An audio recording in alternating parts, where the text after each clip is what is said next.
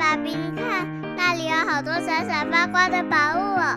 真的耶，宝贝，那就是传说中的石灾故事同心阁。我们赶快去一探究竟吧。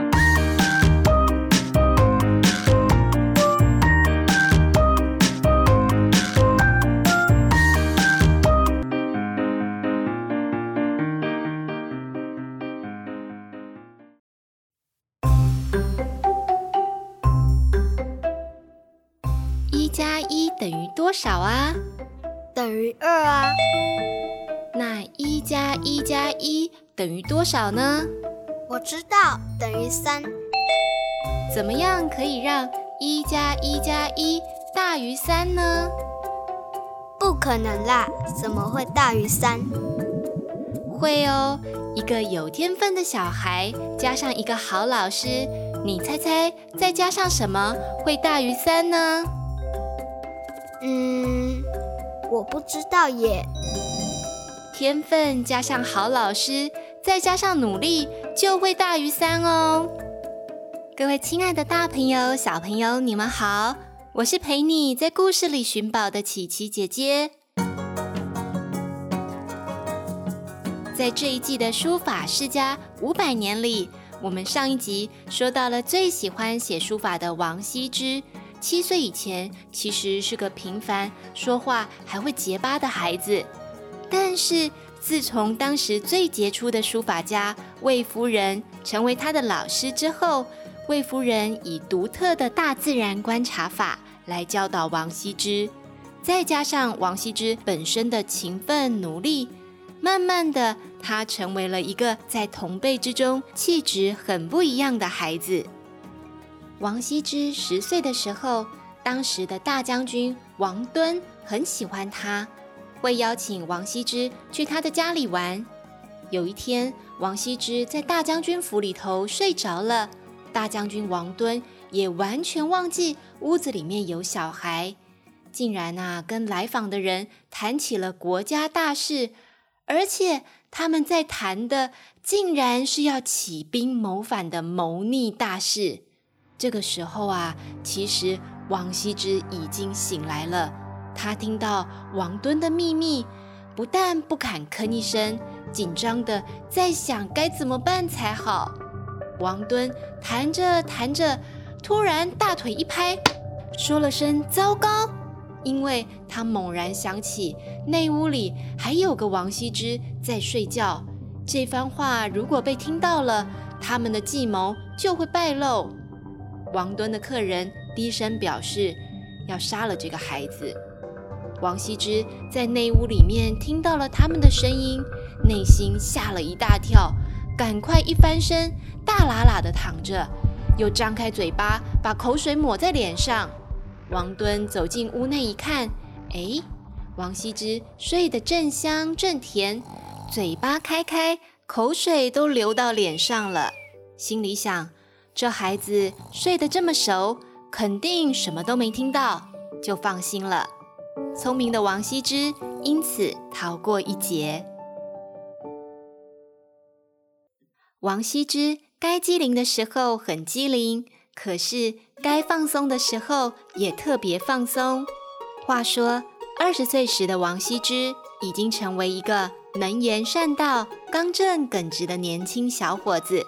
深受他的伯父，也就是当时的宰相王导的器重。那时候朝廷里有个伜太尉，伜太尉家中有个聪明美丽的宝贝女儿，他一直想为心爱的掌上明珠找到最好的结婚对象。听说宰相王导家里面有好几个优秀的青年，于是就跟王导提议两家结亲的想法。王导笑哈哈地说：“哈哈哈，我们王氏家族适婚的子弟有好几个，你派人来看看，哪一个有福气可以娶到贵府千金。”伜太尉因此就选定好日子，派人去了王家拜访。王导说：“我们王家子弟多，我让他们都在东厢房，你去看看有没有合适的。”王家的青年们早就听说，持家小姐美丽又有学问，而且能当上吃太尉的女婿，将来肯定要平步青云。所以一知道吃太尉派人来选女婿，即便是大热天，也纷纷的穿上正式的服装，展现出最优雅、风度翩翩、才华洋溢的样子，希望自己能被选中，娶到美名远播的小姐。吃太尉派来的人去东厢房寻了一圈，回去之后，吃太尉很关心地问：“怎么样啊？王家子弟有没有适合我家姑娘的呢？”那人说：“王宰相让我去东厢房看了一圈，每个王府的新娘啊，看起来都是气宇非凡。只不过啊，他们都知道我是去帮吃太尉挑乘龙快婿的，因此有的正襟危坐，有的紧张不已。”有的装模作样在弹琴，有的言行又太过谨慎小心。吃太尉皱了皱眉，问说：“有没有哪一个与众不同的呢？”有的，倒是有一个青年完全不理我，躺在东床上啊，袒胸露腹，自呆得很，好像在思索什么事情，对周遭发生的事啊毫不关心。吃太尉听了，拍了拍手：“是的，是的，就是这个人啦。这个毫不做作的，就是我的东床快婿了。”吃太尉慧眼识女婿，在众多的王府青年当中挑中了王羲之，把他的宝贝女儿嫁到王家，成就了一段佳话。美丽又有教养的吃家小姐，嫁给王羲之以后，生了七个儿子，一个女儿。王羲之的其中几个儿子媳妇和子孙，在历史上都是赫赫有名的人物。至于王羲之在结婚成家之后，书法造诣突飞猛进。我们在下一集的故事里将会分享王羲之写书法的有趣故事。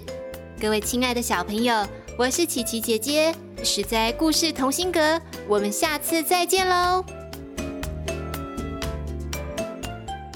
以上由实在实在网络教育学院制作播出。